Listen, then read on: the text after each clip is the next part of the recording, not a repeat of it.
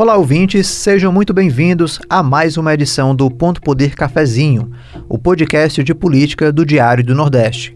Eu sou Wagner Mendes, editor e colunista de política do Sistema Verdes Mares. A campanha eleitoral para o governo do Ceará está cada vez mais acirrada. Entre os três candidatos mais competitivos, Capitão Wagner, do União Brasil, Elmano de Freitas, do PT, e Roberto Cláudio, do PDT. Um dos momentos mais importantes para a discussão de propostas entre os candidatos são os debates eleitorais. Esses momentos são inclusive fundamentais para ajudar na decisão do eleitor sobre o voto. A pesquisa IPEC, divulgada no dia 1 de setembro pelo Sistema Verdes Mares, apontou que 26% dos eleitores consideram os debates importantes na hora de escolher o candidato. Desde o início da campanha eleitoral, os candidatos ao governo cearense foram para o confronto e debateram propostas para o futuro do Ceará. Nessa edição do Ponto Poder Cafezinho, vamos trazer o discurso dos candidatos nos embates em emissoras de televisão. E quem vai participar dessa discussão comigo é o repórter de política do Sistema Verdes Mares, Igor Cavalcante. Olá, Wagner, ouvintes, um prazer estar aqui novamente. E quem está aqui comigo também é a repórter Tatiane Nascimento. Olá, olá Wagner, olá Igor, de novo aqui, dessa vez para discutir debates eleitorais. Vamos lá.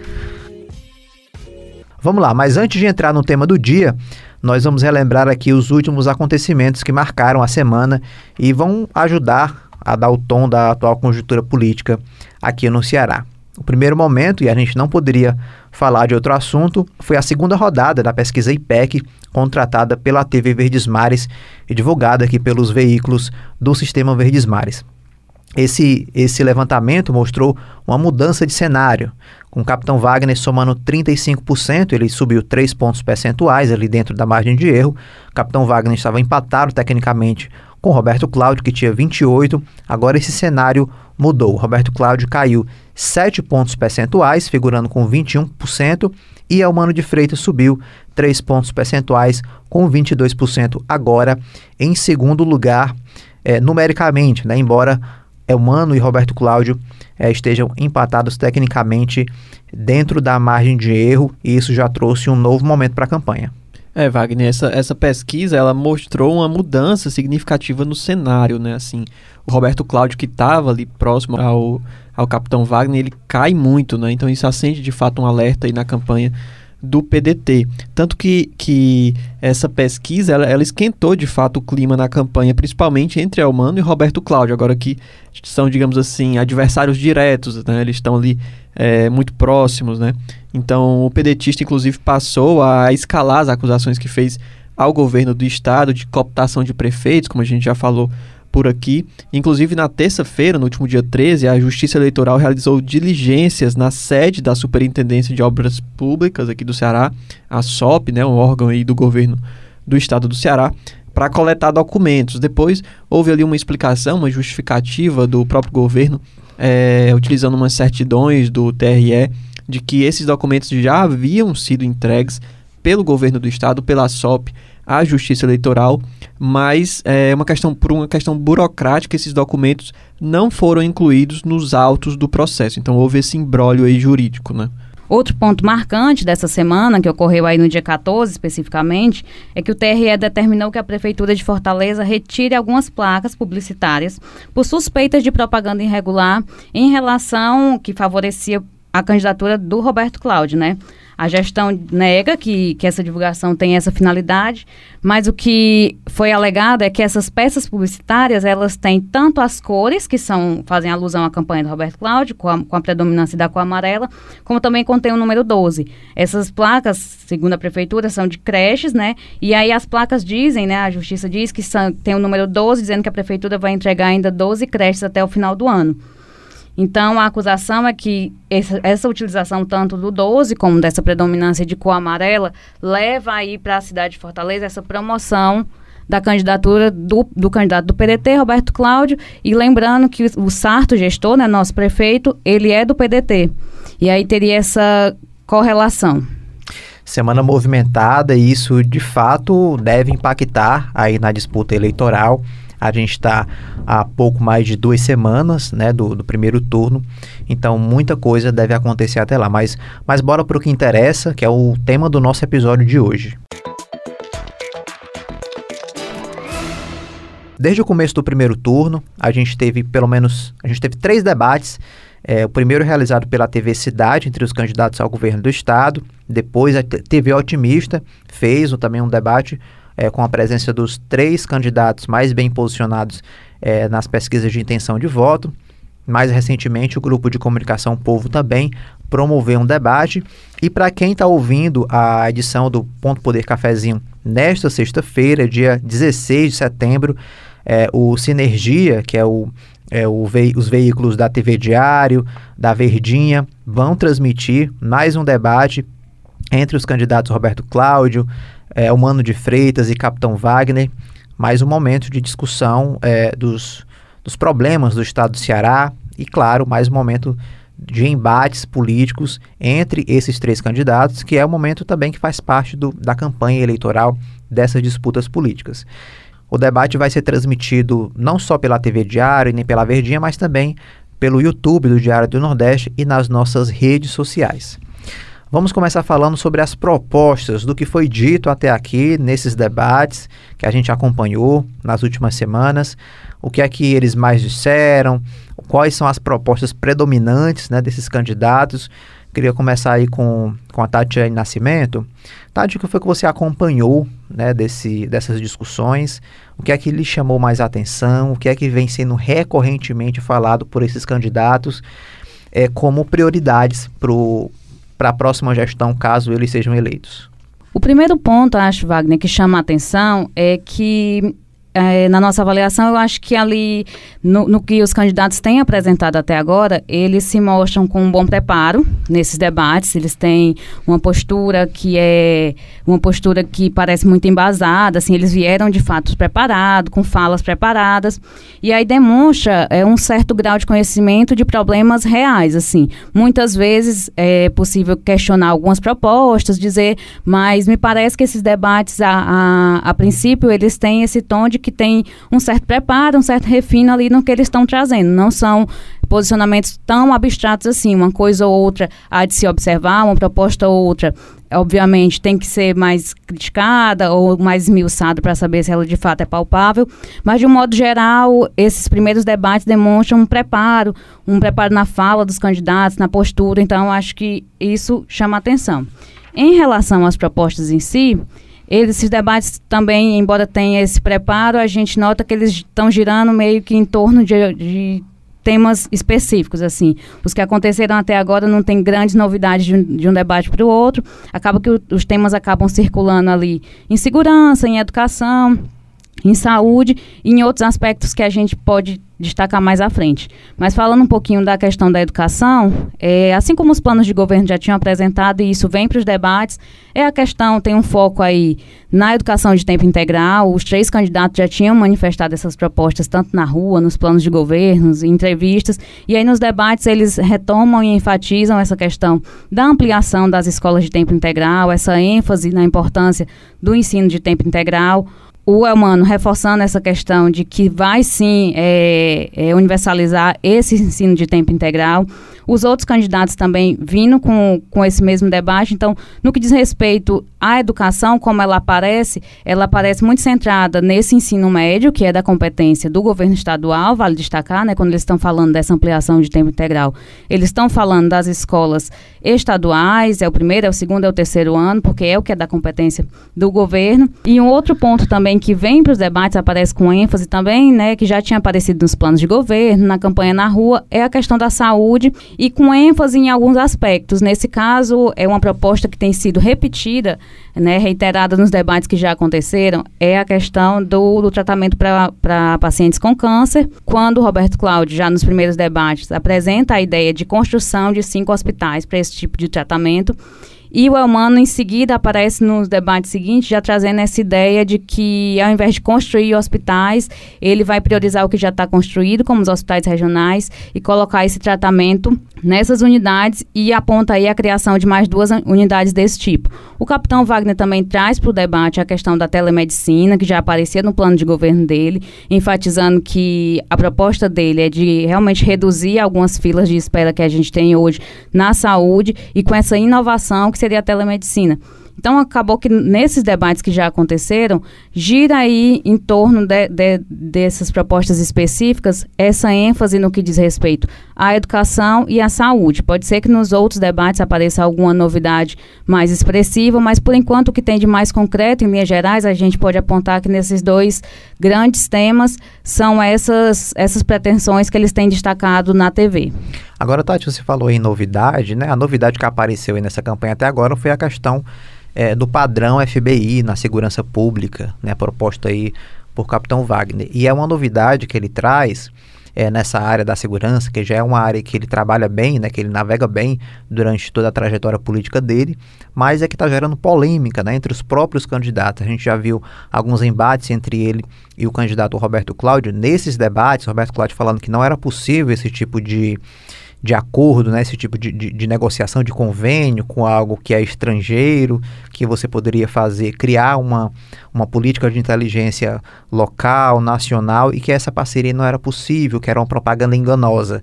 Ou seja, Igor, é, quando chega uma novidade, ainda chega uma novidade é, cheia de, de complicações, né? Importada, né, digamos assim. Uhum. É, isso é uma, é uma característica até interessante, esse, esse modo como o Capitão Wagner está tratando esse tema de segurança, porque a gente sabe que a carreira política dele, desde o início, é muito pautada nesse sentido, né? Ele inicia né, é, como essa liderança que emerge né, dessas forças militares, e, e aí ele, ele é um assunto que sempre volta para ele, né? Inclusive em outras campanhas que ele apareceu, ele tentava um pouco mostrar essas outras agendas, que ele de novo tenta, né, mostrar essas outras agendas, mas esse assunto de segurança é o que sempre volta para ele, né? E agora ele traz, digamos assim, essa proposta é, que acabou no início ela passou quase desapercebida e depois ela começou a ser de certa forma criticada, né, e questionada bastante. Então, falta, digamos assim, esse detalhamento do que seria exatamente isso. Né?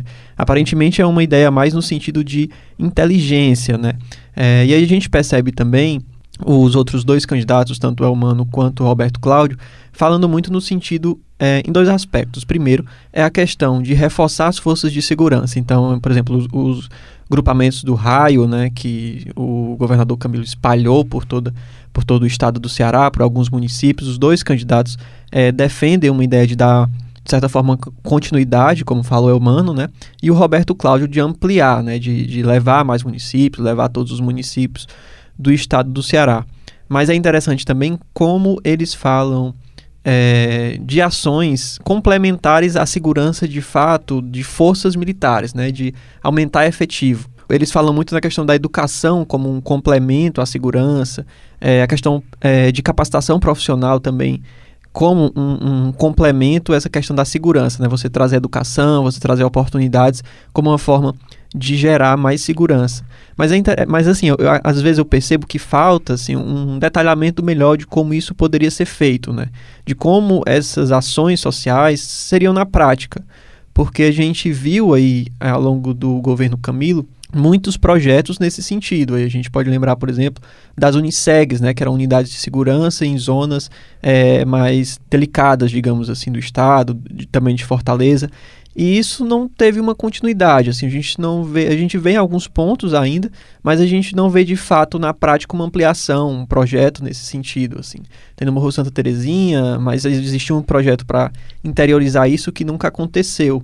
Então seria interessante para esses para esses candidatos, assim, como eles chegaram até essa visão de que ações sociais, educativas, é, de fato são um complemento à segurança, né, como é um, enfim, é uma proposta já difundida assim por diversos estudos, seria interessante que eles detalhassem como isso vai ser feito, assim, quais são as propostas concretas e não algo assim de mais emprego, mais saúde, mais educação, mas assim, como de fato isso vai se dar na prática. Né? Quer dizer, você tem que falar de investimentos, tem que falar de prazos, você tem que falar de, de impacto na sociedade, quantas pessoas vão ser atendidas, em que momento elas vão ser atendidas e realmente é, às vezes o, no plano de governo não está tão bem explicado assim, né? É, e outro aspecto também que eu queria destacar, Wagner, porque a gente tem essa tríade aí que está em toda campanha aparece, né? Saúde, educação e segurança é algo comum, mas é interessante como a gente, a gente perceber como o momento do país também ele puxa outros temas. Então, há um tempo que a gente não via, por exemplo, a fome é, a miséria ser assunto ali discutido pelos candidatos. E agora virou uma prioridade nos debates. É, os candidatos falam muito que a ação, digamos assim, a primeira ação na primeira semana do governo serão ações voltadas para a questão da fome, da miséria e também da, do emprego, né, da capacitação profissional, que esse é um tema que é muito recorrente nas propostas dos candidatos, inclusive o capitão Wagner tem uma proposta de fazer parcerias com o Instituto Federal para capacitar 50 mil jovens, o Elmano fala em 100 mil, é, o Roberto Cláudio também fala do número nesse, nessa linha. Então a gente vê essas ações de capacitação profissional no sentido de dar uma resposta à população é, para essa questão de, do desemprego. Né? A gente tem o Ceará aí com mais de 10% da, da população é, desempregada, não consegue achar emprego, não consegue achar, enfim, como se ocupar. Então, os candidatos trazem também, e no debate isso é muito recorrente, essas propostas nesse sentido. Né? Agora, uh, outro fato curioso que a gente acompanha nesses debates são é a questão da saúde, as propostas para a saúde. De repente, a gente vê é o Mano de Freitas, né, o candidato do PT, e o Roberto Cláudio, candidato do PDT, praticamente ali disputando quem tem a melhor proposta para o tratamento do câncer. Enquanto um candidato diz que vai construir hospitais, o outro diz que vai é, trabalhar nos que já existem para fazer um atendimento regionalizado do tratamento do câncer. Parece que, parece, Tati, que falta ali, não sei se falta originalidade em relação às propostas, mas há, há uma, ali uma disputa, né? A gente já ouviu um dizendo para o outro ali, ah, tá pegando a minha proposta, né? Eu anunciei primeiro. Então, é, parece que está havendo esse tipo de disputa também, né?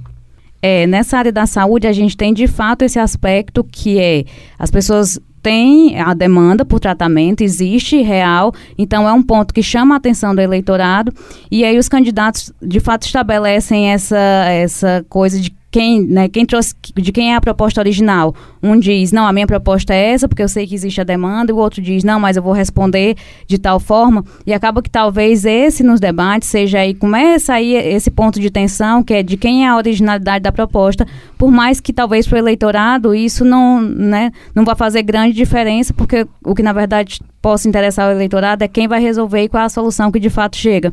Mas entre os candidatos, pelo menos no discurso, tem, se estabelece muitas vezes, no, a gente está falando desse ponto da saúde, mas em outros, em outros temas também, essa coisa que eu trouxe e você acabou copiando. No caso, o Roberto Cláudio, acho que vem a mencionar primeiro publicamente essa questão do tratamento do câncer especificamente, depois o Elmano a, também traz essa, essa proposta dele e quem copiou quem, ou se alguém copiou quem, a gente acaba não sabendo, mas que ao eleitorado cabe avaliar de fato qual é a proposta que é mais razoável, é mais plausível, qual, qual que atende aquela necessidade que tem no meu município, qual a necessidade que tem muitas vezes na minha família, com um parente.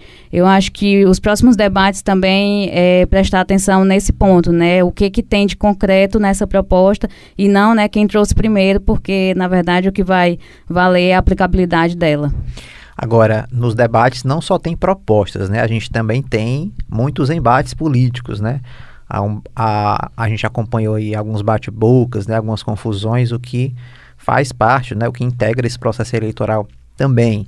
E um dos pontos que eu queria começar falando é sobre padrinhos políticos, né? A gente teve debate especificamente em que o, alguns padrinhos foram vinculados a algumas candidaturas na tentativa de atacar, né? A ex-prefeita Luiziane Lins foi citada, o próprio prefeito é, José Sarto também foi citado, o presidente Jair Bolsonaro tentando vincular a cada candidatura a imagem de uma liderança política que aquele candidato acredita que vai atrapalhar a candidatura do adversário. Esse foi um ponto, né, Igor, que a gente pode citar é, nesses debates que vem acontecendo recorrentemente.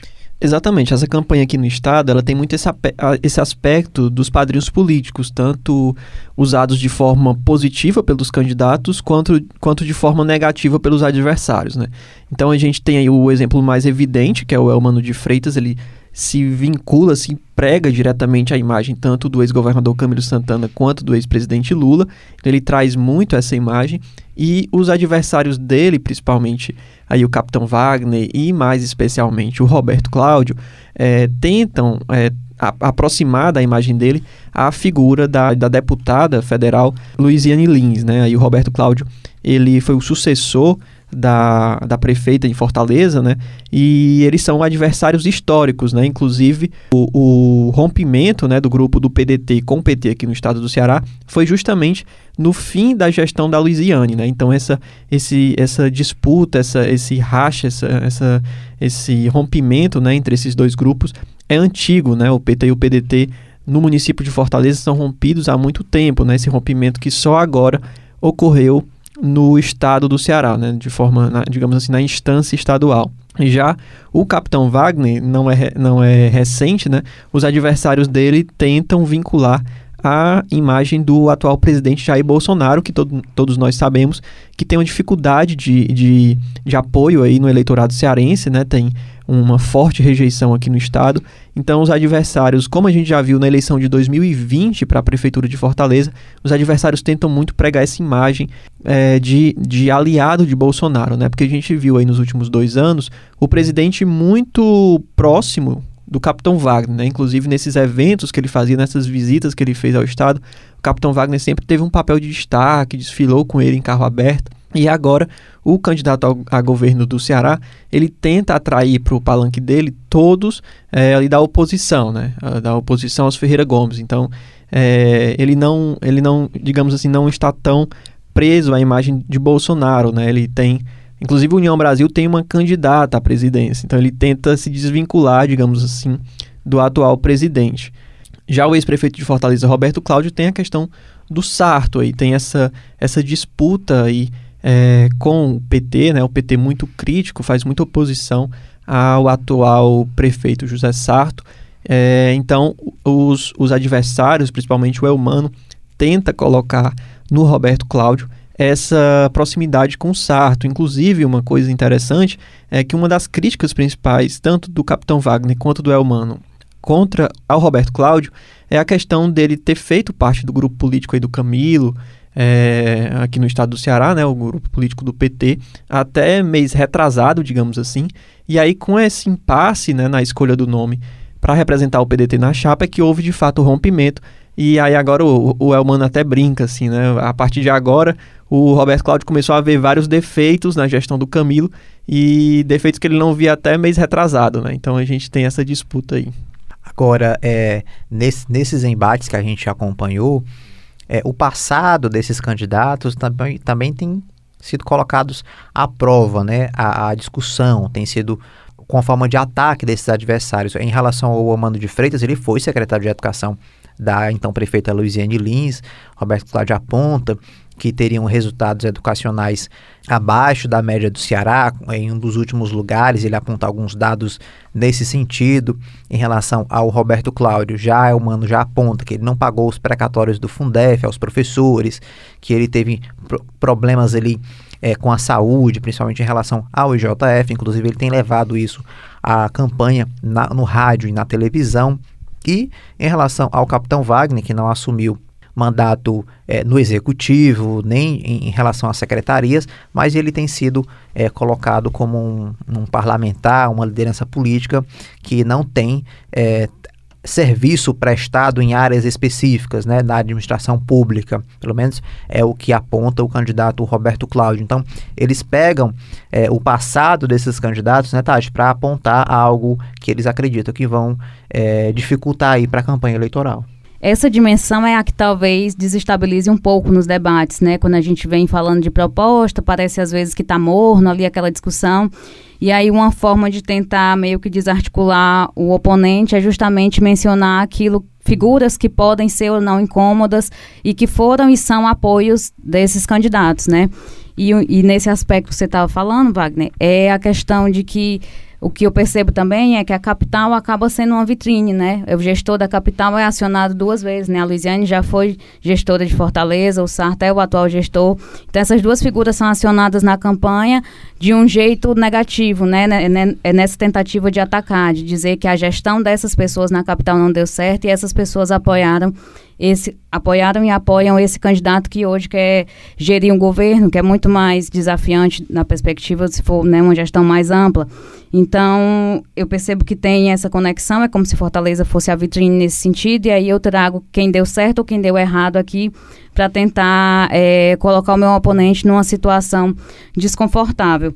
Um outro ponto em relação às críticas ao Elmano, por exemplo, na gestão da Luiziane, é, quando, quando recai nesse ponto nos debates, o Elmano ainda não tem uma resposta de fato a essa crítica. Ele acaba rebatendo que, a, que o Roberto Cláudio está acionando a Luiziane, ele já mencionou que o Roberto Cláudio tem uma certa obsessão pela Luiziane, mas eu acho que a gente sente falta, vez ou outra também, que eles tenham respostas mais diretas à provocação, no sentido de o que, é que eu posso argumentar quando a crítica vem para uma atitude de gestão, mas que talvez traga um resultado, porque o Roberto Cláudio aponta déficits na educação, né? Fala em evasão, fala que era alto o índice de evasão, por exemplo, e o Amano, nesse sentido, não, consegui, não conseguiu ainda responder também da perspectiva de, de argumentos de que sim, por que, que a gestão, por que, que foi assim nessa gestão que eu participei.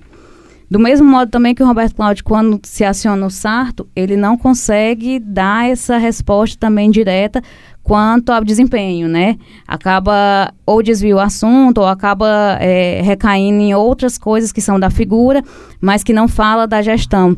E aí, nesse ponto, é, os candidatos, de um modo geral, eles desvirtuam. E o capitão Wagner, que não acionou de fato ainda o Bolsonaro para sua campanha, e quando é questionado sobre isso também, não faz nenhuma defesa incisiva, é, vai para desvirtua o assunto, vai para outra coisa, mas não tem ainda um argumento nesse sentido de prosseguir essa discussão, de prosseguir esse debate, também rebatendo ou fazendo essa defesa. Agora, um tema que eu esperava particularmente que dominasse ali os debates era o tema do, dos motins, né? Capitão Wagner esteve vinculado a esses dois eventos, aí se questiona qual foi a participação dele, mas de fato ele teve uma participação é, nos dois, ou mais diretamente ou indiretamente. Boa parte do eleitorado dele é esse eleitorado da tropa e que participou desses atos. Então, teve o, o Elmano de Freitas, deputado estadual, foi o relator é, da CPI das associações militares na Assembleia Legislativa, então esperava-se um embate mais decisivo, mas eu não vi até agora é, o motim como um tema central nesses embates, né? Ficou ali é, um ou outro comentava isso, é, o Roberto Cláudio acabava dando a, a, algumas falas em relação a isso, o próprio é, o Mano de Freitas também comentou, mas é algo que é um assunto que não perdurou ali na discussão, né? Ele apareceu aqui, apareceu ali, mas logo foi tomado por outro assunto. Não sei qual a percepção de vocês sobre isso, mas eu esperava que esse assunto ele tivesse mais à tona nesses debates, o que não aconteceu até agora. É, eu acho que o que aconteceu, Wagner, é porque o Elmano, especialmente, fica, numa, digamos, quase numa sinuca de bico, né? Porque ele foi justamente o relator é, da, da, da CPI, né, na Assembleia Legislativa. E se tinha alguém que poderia lhe indicar, pelo menos, uma participação, se teve alguém que investigou de fato o motim, que teve acesso a centenas, milhares de documentos sobre, sobre o motim, sobre o trabalho dessas associações, o papel delas, das diferentes associações, das diferentes lideranças, foi justamente o Elmano de Freitas, né? E aí ele produziu um relatório é, nesse contexto prévio de campanha eleitoral, em que se já tinha a perspectiva de que o capitão Wagner seria o candidato da oposição, ele já era, e ele já é, na verdade, há muitos anos essa liderança da oposição, e o Elmano de Freitas não teve indícios, não reconheceu qualquer indício que possa é, ali indicar a condenação, indicar a participação do então deputado, né, deputado até hoje, inclusive, mas candidato Capitão Wagner no motim, né? Pelo menos nesse segundo motim. E o que a gente acompanhou publicamente na época, através de notícias, enfim, tudo que a gente acompanhou ali no dia a dia, foi que ele, ele esteve ali é, numa tentativa, digamos, inicial de chegar a um acordo, e aquele acordo que inclusive foi anunciado por aliados dele acabou sendo rejeitado pela tropa, e a partir disso o motim ganha força né, aqui no estado do Ceará isso relembrando a época. Então a gente tem essa, esse primeiro momento em que se tenta negociar, se tenta ali, diminuir, arrefecer, digamos ali, a situação, mas que em, em, em algum momento ali as coisas saíram do controle ou saíram é, do controle de quem estava ali de fato na mesa de negociação. Então fica esse papel aí muito controverso ou questionado do capitão Wagner nesse segundo motim, que é sempre recuperado pelo grupo governista ou pelo grupo ali de Camilo ou do PDT, do PT, enfim, para atacá-lo, né? A gente viu isso muito fortemente na eleição de 2020, na eleição para a prefeitura de Fortaleza. Algumas pessoas apontam até que isso foi muito decisivo, né? O Camilo tomou a frente desses ataques e até agora a gente não viu isso tão fortemente, né? Mas eu acredito que a explicação para isso é o fato de o Elmano ter tido esse, esse momento em que ele podia ter é, recuperado, encontrado indícios da participação é, do Capitão Wagner, digamos assim, mas o que ele mostrou é que ele não encontrou, ou pelo menos não teve até aquele momento é, a quantidade de provas que pudesse indicar essa condenação, essa participação dele. A minha percepção também é que essa questão do motim, né, dos motins, é, vivenciados aqui no Ceará, elas de fato têm aparecido muito pouco ou muito menos do que se esperava. É, em todos os debates, é, acredito que houve menção, sim, aos motins, mas de uma forma curta, uma forma breve, nessa tentativa, às vezes, partindo do Roberto Cláudio, mais que fala contra o Capitão Wagner, o Capitão Wagner se desvia, ele também não tem uma resposta contundente. Acho que o, o, último debate, né, promovido pelo povo foi o que ele se colocou mais a respeito disso, mas em geral são respostas muito breves, há uma mudança de assunto e acaba que isso não ganha talvez a dimensão que se esperou que iria ganhar, principalmente é, numa campanha que ocorre depois da CPI, que tanto se tratou sobre isso, justamente tendo o Elmano ali à frente. Mas, de fato, eu acho que não está tendo destaque, não tem o destaque como em outras campanhas que, que o Wagner já enfrentou. E talvez isso, de algum modo, o beneficie à medida que é um tema delicado para ele, mas que não vem com a força, os outros candidatos não puxam logo não vai entrar no debate, logo as pessoas não vão falar sobre, diferentemente de outras campanhas, e acaba que fica ali como um assunto meio morno, que por mais que seja um assunto incômodo e que mexa com esse candidato, como ele não, tá, não tem tanta ênfase, não, não ganha talvez o peso que se imaginou que poderia ter. Wagner, só para acrescentar aqui uma coisa, é, é interessante também a gente perceber que é, nesse momento, assim, apesar de, de obviamente eles serem adversários, o Capitão Wagner não é adversário direto nem do Roberto Cláudio nem do Elmano, né? Eles estão ali disputando voto a voto é, quem vai chegar ali num, numa perspectiva de segundo turno, né? O Elmano e o Roberto Cláudio. Então a tendência, e até pelo menos nessa reta final, que se espera pelas pesquisas atuais, é de que o Elmano e o Roberto Cláudio eles entrem de fato em embate, né? Então essa coisa do motim, esse, esse, essa, esse embate direto com o Capitão Wagner, que lidera até de forma isolada nesse momento, é talvez algo que a gente possa ver no segundo turno, né? Esses ataques mais diretos. Mas por enquanto eu imagino que os estrategistas aí dos dois lados, né, do PT e do PDT, é, encarem um lado e outro como adversários mais ameaçadores nesse momento, né? Uma ameaça é, de impedir, digamos assim, uma chegada ao segundo turno. O Igor falou aí de estrategistas, né? Eu fiquei pensando aqui no QG da campanha desses candidatos. É, a cada pesquisa que sai, né, o que é que, o que, é que se pensa, é, a, o, o, o, planejamento ele muda, a estratégia muda a partir de novos números, porque assim, o IPEC já a gente publicou é, duas, duas rodadas de pesquisa.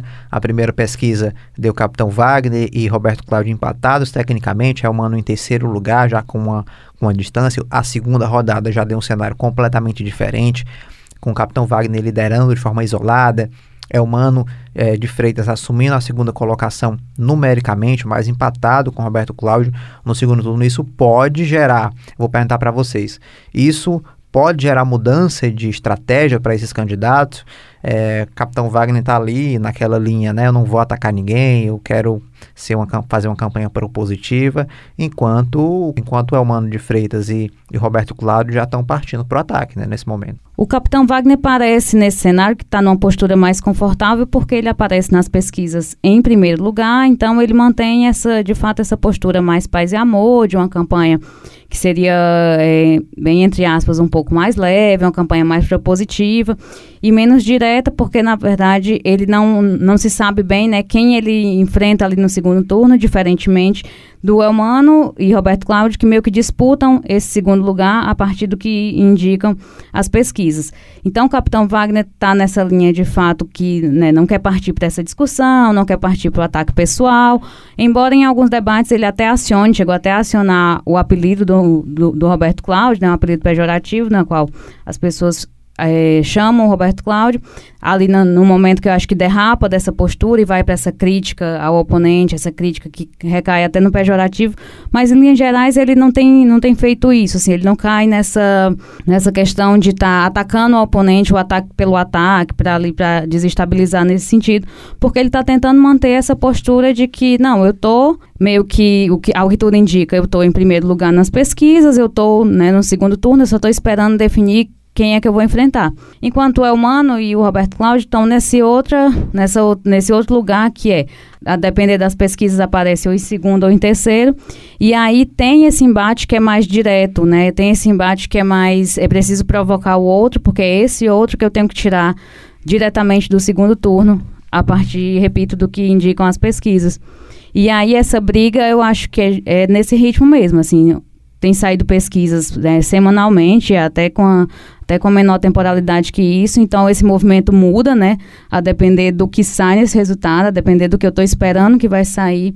E eu acho que as campanhas ficam se organizando também, testando estratégias para ver em que, que eu acerto, né? O que, que eu aciono para poder dar certo a partir desse lugar que eu estou e do que eu apareço nessa pesquisa. Mas acho que é isso, assim, essa briga, essa briga nesse sentido entre o Elmano e o Roberto Cláudio é boa, porque ela também tem que acompanhar essa dinâmica, e é uma dinâmica muito rápida, que tem mudado, e que, a, como as pesquisas também têm metodologias diferentes, ora aparece uma coisa, ora aparece outra, é, essa campanha acho que tem esse cenário que é diferente, que as pesquisas não estão é, unânimes, elas não estão convergindo, então, de certa forma, mantém essa, essa dúvida aí de como é que, que o eleitorado está se organizando, das pretensões do eleitorado. E eu acho que isso acirra mais ainda esse comportamento quase que diariamente. Assim, qual é a estratégia que eu vou ter para o próximo debate? O que, é que eu vou levar para o próximo debate a partir da, das pesquisas quentes que estão saindo? É, eu acho que, que essa campanha ela tem muito aspecto semelhante à de 2020 aqui da Prefeitura de Fortaleza, né? É, não só por ter esse caráter muito centralizado, assim, os candidatos já terem um histórico aí de, de disputar a prefeitura de Fortaleza, mas também pelo formato, assim, pelo cenário que a gente vê. É, na época que, relembrando rapidamente, o Capitão Wagner tinha essa liderança isolada, então ele mantinha também essa postura muito de é, uma imagem muito sóbria, muito de equilíbrio, assim, pelo menos no começo, e o cenário que a gente tinha ali, digamos assim, abaixo do capitão, era uma disputa direta entre o candidato do PDT, né, o José Sarto, que hoje é prefeito de Fortaleza, e o, a candidata do PT, é, Luiziane Lins. Mas a gente tinha nesse, digamos assim, nesse segundo bloco, a gente tinha um aspecto diferente, que era o Sarto, ele tinha um, um apoio ali meio tímido, né, assim, meio é, nos bastidores de, desse grupo é, ali liderado pelo CID, enfim, por, por esse grupo político né, que estadualmente tinha essa aliança. Então, logo nas pesquisas, a gente foi vendo o Sarto ali se aproximando mais do Capitão Wagner. Então, esse embate direto entre o Capitão Wagner e o Sarto, é, eu acredito que ele surgiu para a Prefeitura de Fortaleza mais cedo do que está ocorrendo aqui no, na disputa para o governo do Ceará. Por quê? Porque houve o rompimento da aliança, então essa disputa entre o Elmano e o Roberto Cláudio, ela está mais intensa, né? A gente já vai chegar aí na eleição, estamos a menos de 20 dias e o cenário está indefinido. Então, enquanto isso, eles estão ali se atacando e o Capitão Wagner segue ali com uma certa, é, com um certo privilégio, né? um certo conforto ali na liderança. Então, eu acredito que esse embate, que eu, como eu falei agora há pouco, é, quando o capitão Wagner virar de fato um alvo, um adversário direto de um desses candidatos, vai ser mais futuramente, não vai ser logo agora. Talvez chegue só no segundo turno, né? Então, por isso que eu acredito que esse cenário, digamos assim, tá, tá dessa forma, né? O capitão Wagner tá nesse conforto ainda é, de poder se dizer, né? Ter esse equilíbrio, assim. Por enquanto ele não... O teto dele não está sendo tão atacado, né? É isso mesmo, mas a gente tem mais duas semanas de campanha, né? Mais de duas semanas e novos debates ainda devem aparecer, pesquisas que devem interferir aí nessa corrida eleitoral. É, e aí nos próximos episódios a gente traz mais informações sobre o desenrolar dessa disputa. Queria agradecer a presença de vocês dois em mais um episódio. Tati, muito obrigado, sempre com grandes contribuições. Eu que agradeço, Wagner. É sempre bem legal estar aqui contribuindo com as discussões, a gente falar um pouco desse cenário político. E me despeço, fiquem com a gente, acompanhem essas discussões e até o próximo Ponto Poder Cafezinho. Igor Cavalcante, o nosso repórter que está na rua, está em todos os lugares, né, Igor? Sempre um prazer estar aqui na companhia de vocês. Essa edição do Ponto Poder Cafezinho vai ficando por aqui. Para quem quiser acompanhar nossos próximos episódios, estamos no Spotify, Deezer e Google Podcast. Basta se inscrever em qualquer uma dessas plataformas que toda sexta-feira teremos um episódio novo do Ponto Poder Cafezinho para você. Esse podcast tem a apresentação de Wagner Mendes, a produção de Igor Cavalcante, Lona Barros e a edição de áudio de Beatriz Irineu. Até o próximo episódio.